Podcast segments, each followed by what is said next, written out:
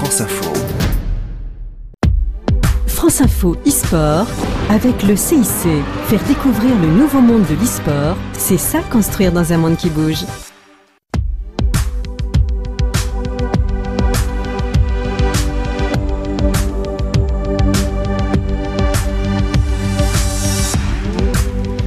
Salut à toutes et à tous, c'est Yannick Agnel. Nous sommes ensemble pour un quatrième épisode du Club e-sport, le podcast France Info qui vous parle d'e-sport avec le journal L'équipe.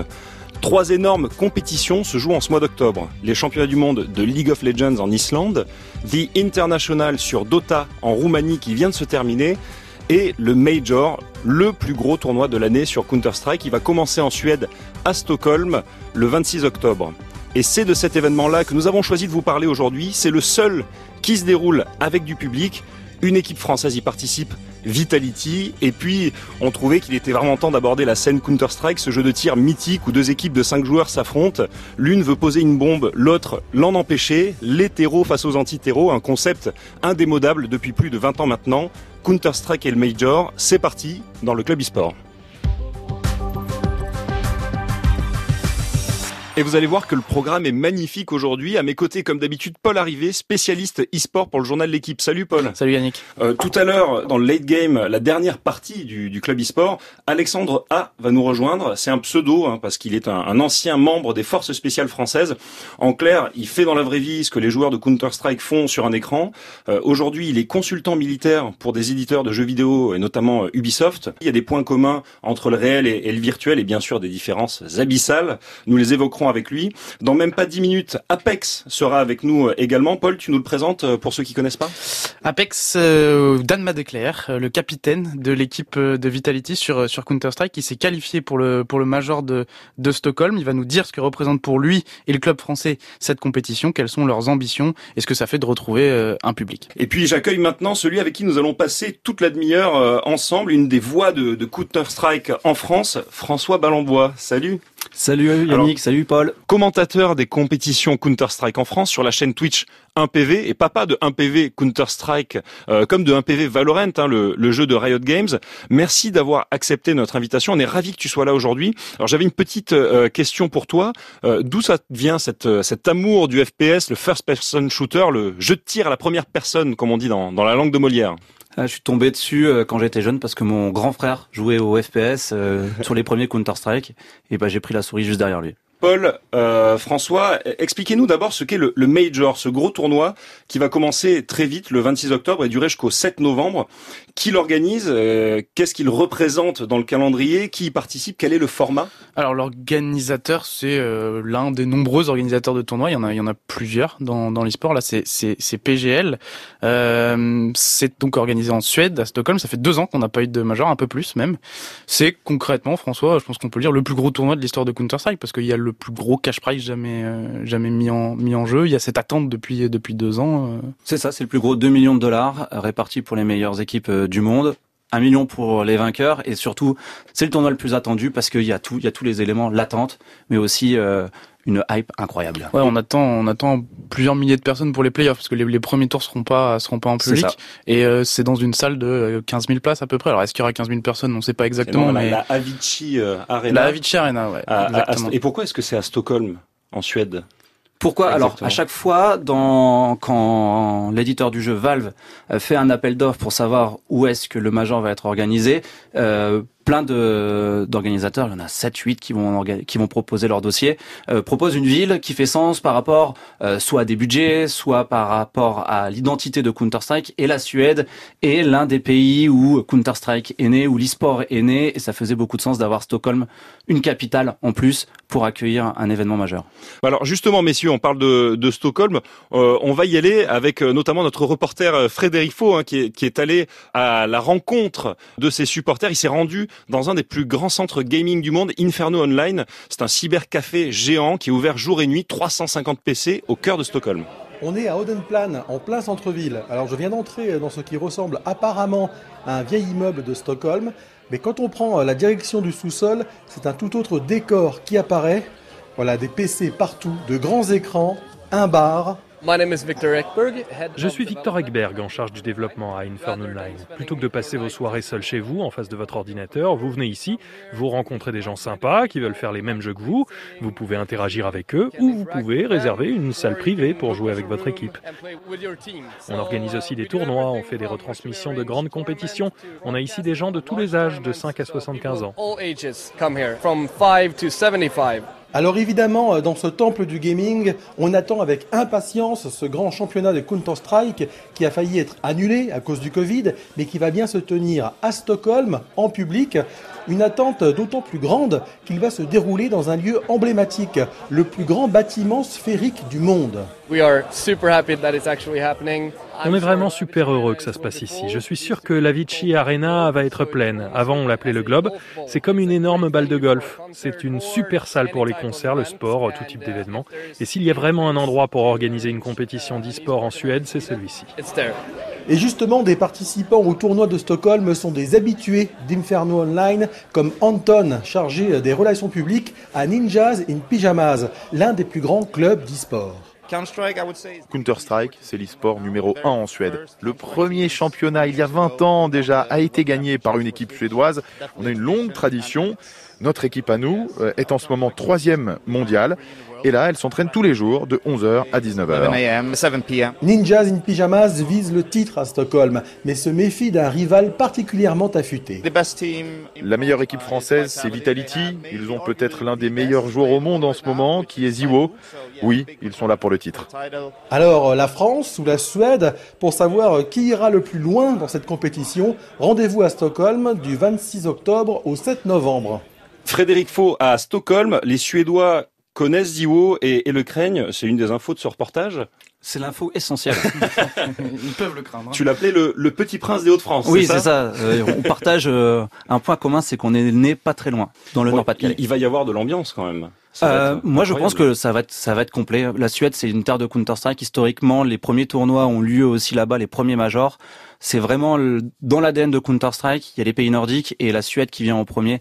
Je pense que ça va être une grande fête de, de l'e-sport là-bas. Et, et aussi, Counter-Strike est un jeu sur lequel il y a beaucoup d'ambiance. Enfin, en général, les, les compétitions CS, euh, il, y a, il, y a y a un vrai truc euh, de, de, de, soutien populaire. Euh. Il y a des rebondissements et même sur les rounds qu'on croit perdus, il peut toujours se passer quelque chose d'incroyable sur ce jeu. Euh, comme les phases finales vont se dérouler en public, certains fans français ont déjà prévu de s'y rendre pour supporter Vitality, notamment à notre équipe française. C'est le cas de Gauthier. Il a eu 18 ans, il étudie l'économie et la finance à Lille. Ça fait des mois et des mois qu'il bouillonne à l'idée d'aller voir euh, un, tournoi. La pandémie l'en a empêché évidemment. Mais ça y est, l'heure a sonné. Il va partir début novembre avec un de ses amis. On part quatre jours. Moi, c'est vu avec ma mère. Euh, elle sait que j'adore ça. Puis elle s'intéresse quand même un petit peu. Donc elle sait que il y a une importance et qu'elle peut débloquer le budget peut-être un petit peu pour, pour que j'y aille j'attends aussi enfin voilà de, croiser quelques supporters que ce soit Vita ou même d'autres d'autres équipes quoi c'est toujours intéressant de parler à des autres supporters et puis euh, essayer de voir un peu pas mal de monde Et justement, est-ce que vous comptez donner de la voix, vous faire entendre au milieu de tous les supporters euh, NIP parce que euh, vont jouer à domicile eux. vous allez essayer de vous faire entendre auprès des, des joueurs d'Itality Ah bah moi j'ai moi j'ai le maillot, j'ai le drapeau. On va essayer de essayer de tout donner. Hein. C'est c'est un peu le but du jeu qu'on vienne et tout et qu'ils se sentent pas tout seuls. Comment est-ce que tu, tu sens ton équipe là pour ce major? Tu les placerais comment dans, dans la hiérarchie? Est-ce qu'ils sont favoris, outsiders? Euh, bah Moi, je les place assez haut quand même. Après avoir euh, au niveau des joueurs qui ont jamais fait de grands événements, comme Kyojin, euh, même Mizuta en termes de public, il a pas trop fait grand-chose. Mais non, j'ai confiance en, en, leur préparation. Je pense j'espère euh, qu'ils vont aller très haut. Je, je pense. Un pur et dur, hein, Gauthier, euh, au micro France Info de, Jules de Kiss. Paul François, euh, pour une euh, équipe locale, on le disait comme comme NIP, les Ninjas in Pyjamas, on le rappelle, est-ce que avoir du public, ça peut jouer? Moi, j'ai commenté des compétitions sur scène et avoir le soutien du, public, c'est quand même un, atout majeur pour les équipes d'avoir leur public qui qui est derrière, qui soutient, qui crie à chaque kill. Ça met une ambiance, ça met une pression sur l'équipe adverse. On s'en rend pas compte, mais c'est incroyable. Il y a aussi certains joueurs qui sont galvanisés par euh, par le public, même s'il est contre toi. Hein. C'est quelque chose que hmm. Kenny par exemple, qui est un joueur un joueur français euh, légendaire presque, euh, disait, c'est que lui, il aimait avoir le public aussi contre lui. Mais on parle beaucoup de mhm. Vitality et, et, NIP, mais il y a d'autres équipes hein, qui sont qui sont très attendues au Major, et notamment Navi. Je sais que tu prêches pour cette paroisse, toi, un petit bah, Les deux équipes favorites sont plutôt du côté de la Russie, avec Navi donc la meilleure équipe du monde à l'heure actuelle. La deuxième meilleure équipe du monde derrière, c'est Gambit sur les résultats des, des deux dernières années. Après, on mettra Vitality, NIP, G2, et Astralis, les éternels Astralis, euh, triple, tenant, du titre. En fait, ouais. c'est ça. Je sais que moi, en tout cas, en, j'ai la chance de pas l'avoir connu en carrière avec euh, avec la natation, ce, ce huis clos, etc. Mais moi, ça me galvanisait quand tu avais 15 000, 20 000 personnes. Euh, c'est tu, tu prends une autre dimension, quoi. Même euh, même dans l'eau. Bon, alors dans le club e-sport, vous savez, hein, on invite celles et ceux qui font l'e-sport. C'est un de nos credos. et il nous fallait un joueur qui participe au major. Paul, tu as interviewé Apex, le capitaine de l'équipe Vitality, juste après leur qualification pour le major. Oui, c'était il y a il y a trois jours. Aujourd'hui, ça y est, ils sont en pleine préparation plus disponible pour être en, direct les joueurs de Vitality.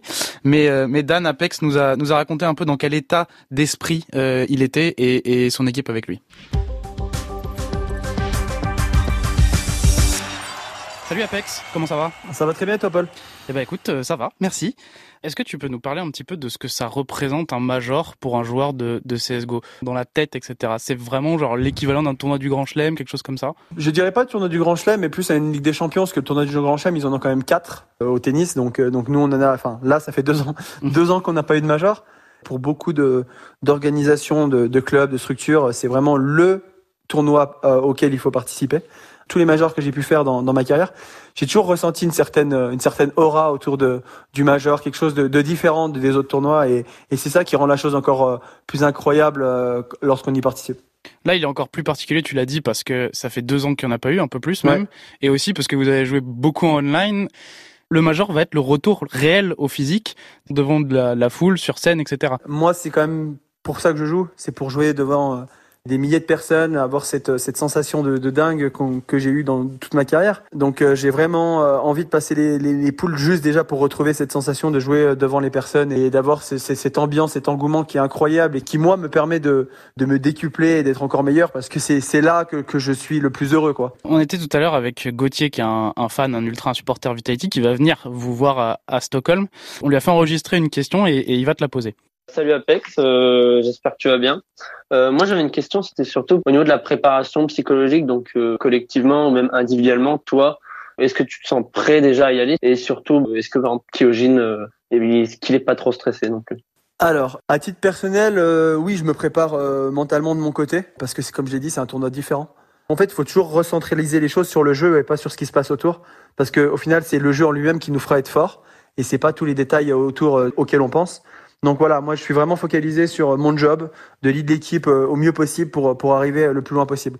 Après, quelqu'un comme Kyojin, bah, même Mizuta, hein, ils n'ont jamais joué sur une scène devant des spectateurs. Je sais pas comment ils réagiront. Eux-mêmes ne le savent pas, juste le temps le dira. Mais en tout cas, ce sera un de mes rôles aussi, de les galvaniser et pas de, de leur mettre la pression. Juste leur dire, on joue aux jeux vidéo, on, on joue pas notre vie là-dedans. Donc euh, allons-y, kiffons et, et advienne que pourra. Cette équipe de Vita, euh, justement, tu as vraiment l'impression que vous faites partie des trois, quatre équipes qui peuvent euh, prétendre à la victoire finale à, à Stockholm? Oui, je pense. Je pense que si euh, les étoiles s'alignent pour nous et qu'on fait les bonnes choses, je, je suis persuadé qu'on peut faire un très très grand major. Gagner, je ne sais pas, mais en tout cas faire un grand major. Et ça va être ça le, le gros objectif de l'équipe. Merci Apex, capitaine de l'équipe CSGO de Vitality, il faut le rappeler, et bonne chance pour ce major à Stockholm. Merci à vous, c'était cool.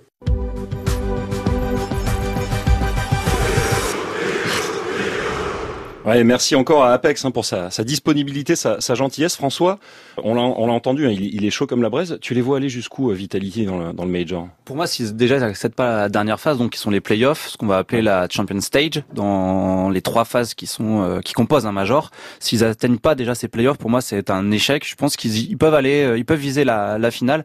Il y a l'interrogation, je pense qu'ils ont beaucoup de match-up fa favorables. Celui pour lequel j'ai peut-être un doute, c'est Navi aujourd'hui on résume un peu cet affrontement à Simple Zero, qui sont peut-être les, sans doute même euh, les, les, les, deux meilleurs joueurs du monde aujourd'hui. Tout le monde a envie un peu de voir euh, cet affrontement euh, au, au Major en réalité. Et, et, et, selon toi, quels sont les, les points forts les, Bon, les points forts, on les on le connaît, tu, tu nous parles de, de Ziwo, les points forts, les points faibles de l'équipe euh, Vitality dans ce major? Pour moi, le point fort de Vitality, c'est l'équipe. Euh, ils ont une, une, équipe soudée, structurée. Ils ont un maître à jouer, Apex, qui a pris le rôle de leader in-game qui n'était pas, qui ne lui était pas destiné et qui le fait très bien. Et ils ont surtout un coach, Xtaz, je pense qu'il faut vraiment mettre en avant, qui arrive à prendre ces jeunes joueurs parce que la, la mentalité de Vitality, c'est de prendre des jeunes, les faire monter. Il l'a réussi avec Ziwo. Bon, c'était entre guillemets facile parce qu'on l'attendait comme le nouveau Zidane du, du CS français. C'était c'était évident, mais il a réussi à le faire avec Mizuta. Il est en train de le faire avec Kyojin. Il faut souligner quand même l'apport de Xtaz. C'est cette capacité à faire monter des jeunes talents au très très haut niveau. Néo, euh, le, le, le patron de, de, Vitality, nous disait la dernière fois qu'il y en a un sur euh, sur des millions comme ça et qu'ils avaient eu la chance de, de l'avoir, ah euh, euh, dans, dans leur équipe. Alors François, et Simple, c'est la même chose. Hein. C'est vraiment c'est un sur un million hein, les, les, les deux. Alors François, il y a une séquence un petit peu les yeux dans les yeux dans ce club e-sport. J'ai peur.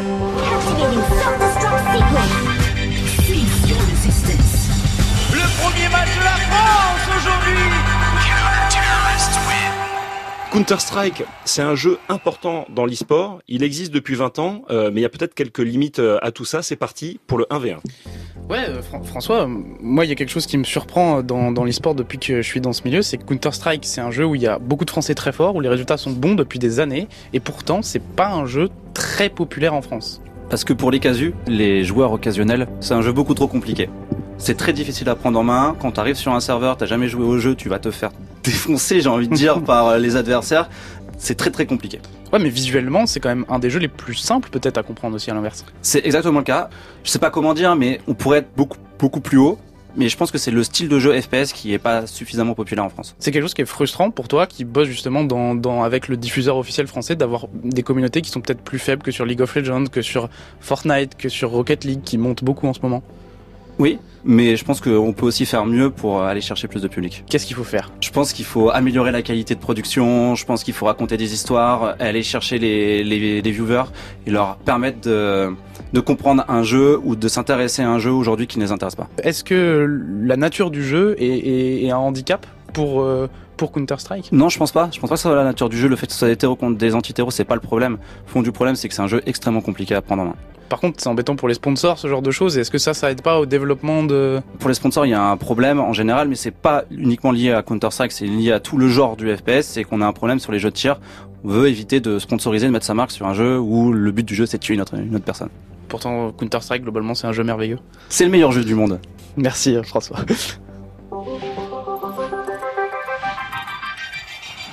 Alors, moi justement, euh, euh, François, euh, est-ce que tu penses que Counter-Strike a, de la, a de la concurrence dans le domaine du jeu de tir à la première personne? Je vais dire oui et non. Oui, parce qu'on a une partie de la scène Counter-Strike qui est partie complètement sur Valorant et notamment sur les États-Unis. Il y a un virage. On a aujourd'hui un dépeuplage complet de la scène Counter-Strike sur le jeu. Ils sont tous partis sur Valorant. Tu penses que Counter-Strike pourrait être détrôné à terme? Je vais te dire sincèrement ce que je pense. je pense que ah Valorant n'est pas aussi lisible, n'est pas aussi simple à comprendre que euh, pour l'instant euh, Counter-Strike. La question c'est est-ce que ça va être le jeu le plus regardé ou est-ce que c'est le jeu qui est le plus joué? Quel est le point important et où est-ce qu'on met le curseur? Je pense qu'aujourd'hui Valorant va être un jeu qui va être plus joué que Counter-Strike, mais je pense qu'il va être moins regardé parce que moins facile à comprendre. Bah, merci euh, beaucoup pour tes réponses François. Maintenant, on va laisser place au late game. Poteau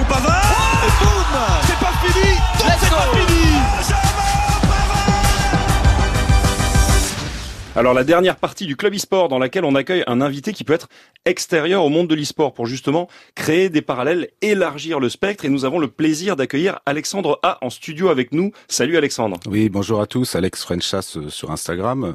Merci de m'inviter. Euh... ben oui, on est là pour ça. On est là pour ça, tu as, bien raison, tu as bien ah raison. Alors tu es un ancien euh, opérateur des forces spéciales françaises. Euh, Aujourd'hui, tu as fondé une société de conseil et de formation dans la branche sécurité défense, la société Chiron, c'est ça, je prononce C'est bien ça. correctement alors, d'abord sur ton métier d'avant, dans les forces spéciales, qu'est-ce que tu faisais exactement? Eh bien, j'étais dans une unité qui était spécialisée dans la lutte euh, contre le terrorisme euh, à l'étranger, avec la possibilité d'effectuer des libérations d'otages. Donc là, on est dans le thème avec euh, Counter-Strike, si j'ai bien compris. Aujourd'hui, donc, tu as une société de conseil dans ces domaines-là, et tu travailles également dans le jeu vidéo, tu es consultant militaire pour Ubisoft. En quoi ça consiste? L'une des, cordes qu'on a à notre arc, c'est euh, le conseil euh, authenticité qu'on peut effectuer pour le monde de l'audiovisuel, que ce soit pour, euh, pour des films ou du jeu vidéo. Et on travaille avec Ubisoft sur le jeu Ghost Recon. Quand, quand tu vois une partie de, de Counter Strike euh, ou de notre jeu de, de, de tir d'ailleurs, qu'est-ce que qu'est-ce que ça t'évoque euh... Je pense qu'il y a, il y a énormément de, de points communs entre le, le, les jeux vidéo de, de guerre de manière générale et, et, la réalité. Il y a aussi des grosses différences. Sur ces points communs, c'est quoi? C'est tu retrouves un peu quand tu joues euh, des décors, des. Euh, le point commun, on va dire que c'est euh, une confrontation Il y a d'abord il y a une confrontation avec une force adverse, donc ça, ça, ça rejoint la réalité. Il y a la capacité d'utiliser des armes, même si on va en parler, c'est très simplifié dans le, dans le dans le jeu vidéo. Il y a beaucoup de travail d'équipe. Évidemment, il y a une, une grosse un gros team play à, à effectuer, ce qui est très euh, très commun à la réalité. en, en, termes tactiques, il y a des il y a des choses qui sont euh, adaptables dans les deux sens? Tout à fait, oui. Dans il y a, il y a des tactiques qui, qui existent dans la réalité qui peuvent être euh, efficaces dans le jeu vidéo. Est-ce que tu as déjà vu en regardant un match de Counter Strike une scène que tu as déjà vécue dans la vie réelle? Non, on va pas aller, euh, on va pas aller jusque là. J'ai pas vu de, des gars euh, sauter en tirant. Et... je connais pas les IOP que dans la vie réelle. Je ne comprends pas. Ouais, en fait, c'est la différence entre ce qu'on appelle le réalisme quand on regarde un jeu et le réel quoi. Il y a, oui, une vraie fracture. Quand on travaille avec euh, avec Ubisoft, on parle d'authenticité, c'est-à-dire qu'on on cherche pas spécialement le réalisme dans les jeux vidéo, sinon ça serait pas très mmh. fun à jouer. Euh, on cherche à avoir une sensation de réalisme. On appelle ça l'authenticité. Et tu, tu parlais de d'armement euh, tout à l'heure sur euh, sur Counter Strike. Est-ce que est-ce que c'est réaliste alors c'est pour, pour, moi la première euh, la première différence entre la réalité euh, et, et, le jeu vidéo, c'est-à-dire que dans le jeu vidéo, pour que ça soit agréable à jouer, euh, on a vraiment simplifié le, le, le, fonctionnement des armes et surtout on a ajouté tout un tas de différences entre elles pour que chacune ait leur leur intérêt à être jouée. Alors que dans dans la réalité, ce qui va vraiment différencier une arme, c'est principalement son son calibre et la longueur de son canon. Et après, quelle que soit la marque, ça va juste être des histoires d'ergonomie. Hein. Donc là, pour que le, le joueur par exemple dans Counter-Strike soit intéressé pour jouer plutôt M4 ou AK, on va lui mettre des grosses différences, alors qu'en réalité il y en a, il y en a pas tant que ça. Par rapport à l'utilitaire, euh, nous ce qu'on appelle sur Counter-Strike, ça va être les fumigènes, les grenades incendiaires, les flashs. Je sais que parfois il y a il y a des similitudes entre la vie réelle et les stratégies dans, que peut avoir le GIGN pour reprendre une zone où il y a potentiellement des terroristes. Oui, bien sûr, sur euh, sur la gestion des, des grenades, qu'elles soient euh, réelles ou à effets spéciaux, hein, comme, mm. euh, comme tu en as parlé, les, les fumigènes, les flashs. on retrouve également tous ces outils dans la réalité. Elles ont chacune leur leur utilité tactique. maintenant, voilà, c'est là encore, c'est très simplifié dans, dans le jeu vidéo, notamment la fameuse grenade flash, mm. qui en réel ne fonctionne pas aussi bien et, ah. et qui d'ailleurs euh, a été abandonnée un petit peu par les unités d'élite puisqu'elle avait tendance à mettre le feu à l'intérieur des pièces, puisqu'il y a un dispositif pyrotechnique à l'intérieur. Évidemment, quand on ambitionne une libération d'otages, mettre feu au bâtiment, c'est pas la bonne solution. on sait que euh, c'est l'équipe euh, Vitality, c'est ça qui avait fait un stage au, au, au RAID, euh, pour soigner la communication entre les, les membres de l'équipe, la confiance aussi. Euh, qui doit qui doit se créer et puis les, les prises de position même euh, sur le sur le terrain pour avancer vers un objectif, etc. Est-ce que toi, tu as déjà été ou tu serais intéressé d'être par exemple, je sais pas, conseiller pour une équipe à haut niveau sur sur Counter Strike Mais c'est avec euh, grand plaisir que Chiron peut organiser des stages de de, de, de découverte, oui, bien sûr. Est-ce que inversement, ça peut être utile pour pour des, des, des commandos d'aller s'entraîner sur du, du Counter Strike par exemple? Alors pour tout te dire, l'armée utilise euh, le, le, jeu vidéo de manière générale pour son entraînement, surtout les pilotes avec des pour des simulateurs. Il existe également des, des, simulateurs pour certaines armes spécifiques euh, anti-char par exemple où on a créé un jeu vidéo vulgairement pour que la personne puisse s'entraîner à moindre coût sans tirer des véritables des munitions qui coûtent euh, assez cher. Néanmoins, L'infanterie a essayé de se servir d'un jeu vidéo pour faire travailler à ses soldats euh, la communication et l'organisation au sein d'une équipe, et euh, ça a été un, échec. J'ai été moi-même euh, à l'école militaire mis devant ce jeu vidéo. Alors pour moi qui était un, déjà un joueur, je m'amusais beaucoup, mais au final, dans le jeu vidéo, on a une vision qui est très étroite Mmh. Euh, on n'a pas du tout une, une, vision panoramique comme dans la réalité. Du coup, la coordination au sein d'une équipe est beaucoup plus difficile. C'est un bon point pour les joueurs de jeux vidéo qui doivent se coordonner avec une vision très étroite. Et dans le jeu vidéo, c'est rare qu'on puisse localiser les communications. C'est-à-dire que ça arrive dans les deux oreilles. Mmh. Et euh, alors mmh. qu'en réel, on peut très facilement spatialiser la, la communication si son, son, son, copain est devant, derrière, s'il crie, s'il parle doucement. Ça rend la communication et l'organisation au sein d'une équipe beaucoup plus simple dans la réalité que dans le jeu vidéo. Donc du coup, vu que c'était pour travailler cette capacité que l'armée terre avait mis en place ce programme, ça a été un échec. Est-ce que tu penses qu'un joueur euh, assidu d'un jeu vidéo de type FPS va développer des compétences qui peuvent être intéressantes pour l'armée. On voit notamment du côté de l'US Army qu'on communique beaucoup sur les canaux de Counter-Strike et sur les diffusions de Counter-Strike en sponsorisant des, compétitions pour faire du recrutement. Alors, je, pense que quelqu'un qui, pratique le jeu euh, à, un bon niveau euh, va avoir une, une bonne gestion de son stress, donc ça, c'est commun à tous les sportifs de, haut niveau. Je pense qu'il faut également des, euh, bonnes capacités euh, physiques pour être bon et performant dans le jeu vidéo, surtout euh, une capacité de réaction rapide et une bonne vitesse et une bonne mmh. précision, une bonne dextérité, un bon aim, à savoir une bonne capacité à, à viser. Ça s'arrête là dans la réalité, euh, il faut euh, positionner son, son, corps dans l'espace. La, la, gestion euh, de, de, de l'armement, des équipements est beaucoup plus complexe et il faut des qualités physiques supplémentaires à la vitesse et à la réactivité, j'ai envie de dire.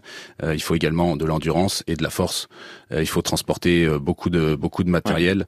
C'est ça qui, qui fait la différence. C'est marrant parce que en discutant avec toi, ce qu'on perçoit comme étant réaliste ne l'est du coup plus du tout. Je sais pas si c'est ça vous le fait pareil, mais, mais vraiment le truc de. Alors du, du coup, du coup, attends, c'est la question. Est-ce que les, les jeux vidéo comme euh, comme Counter Strike, euh, comme Call of Duty, etc. Ça ça rend pas sexy un truc qu'il est euh, finalement pas du tout quoi. La, la, la, la violence, la guerre, la mort.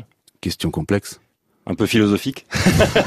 tu peux même pousser un peu plus loin parce que dans Counter Strike, pour reprendre une zone, tu peux accepter par stratégie de sacrifier un joueur dans la vie réelle, tu auras du mal à sacrifier quelqu'un. Bien sûr, alors on a des, on a, on a quelques techniques qui peuvent s'approcher hein, euh, de ça, avec des gens, des personnels qui vont prendre un peu plus de risques que les autres, qui vont accepter ce risque pour débloquer une situation tactique. Ça, on, le retrouve maintenant. Évidemment, les conséquences, c'est pas simplement de, de perdre la partie et de recommencer. Les, mm. conséquences, c'est, c'est, euh, c'est éventuellement de perdre sa vie. Moi, j'ai peut-être une dernière question qui peut peut-être paraître un peu naïve, mais euh, Simple Zero, c'est des, c'est des pseudos, c'est des noms que nous qu'on connaît euh, dans, dans le milieu de l'e-sport, qu'on considère comme des très bons joueurs, des gens qui visent très bien. Est-ce qu'il y a un peu ce rapport-là aussi avec, avec dans, dans la réalité des gens qui visent très bien, qui sont, qui sont très fort entre guillemets. Bien sûr, j'ai envie de parler de, de, de, de dextérité, de, de, de précision.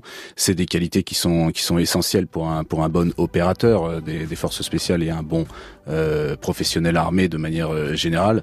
Évidemment, il, il, est clair que le potentiel de quelqu'un qui qui a une bonne dextérité dans le jeu vidéo peut être transféré dans, dans, dans, dans, dans la réalité, avec une précision sur une arme. Néanmoins, il va y avoir bien d'autres facteurs à prendre en compte. Il va y avoir sa position, sa prise en main, mmh. euh, l'action de son doigt sur la queue détente. C'est pas simplement cliquer sur la souris. C'est un petit peu plus complexe. Mais disons, on va dire que le potentiel est là. Et d'ailleurs, en, en, en termes de de compétitivité, de dextérité, etc. Il y avait euh, aux, Jeux Olympiques sur les, épreuves de tir, il y a, il y a, pas mal de types euh, selon les nations qui, euh, qui ont fait partie de, de, forces spéciales ou qui sont qui ont intégré l'armée ensuite ou donc, donc, voilà, donc il y a, il y a pas mal de, de parallèles à faire. Oh, c'est mon, c'est mon parallèle à moi avec avec l'olympisme. Messieurs, c'est l'heure de se quitter. Merci beaucoup Alexandre, c'était franchement euh, passionnant. Ancien membre euh, des forces spéciales françaises, on le rappelle, aujourd'hui directeur de la société de conseil en sécurité défense Chiron. Merci beaucoup François, alias CND. On va t'entendre euh, rapidement d'ailleurs hein, pour suivre le major de, de Counter-Strike. Où est-ce qu'on se rend? On se rend sur Twitch et sur la chaîne 1PVCS, on sera le diffuseur officiel de la compétition. Et merci à toi, Paul. Évidemment, tu as un peu de pain sur la planche. Et oui, les Worlds continuent, le Major arrive, beaucoup de choses. Merci à Valentin Bobinet en régie et à Jules Dequis, notre grand Manitou qui nous regarde derrière la vitre d'un œil paternel. Merci à vous tous, chers amis, d'avoir suivi ce quatrième épisode du Club eSport. On va se retrouver dans quelques jours, début novembre, et là, promis, on parlera des championnats du monde de League of Legends. On va débriefer la plus grosse compétition e-sport de l'année. À très vite dans le Club eSport, votre podcast France Info l'équipe disponible sur l'appli Radio France et franceinfo.fr.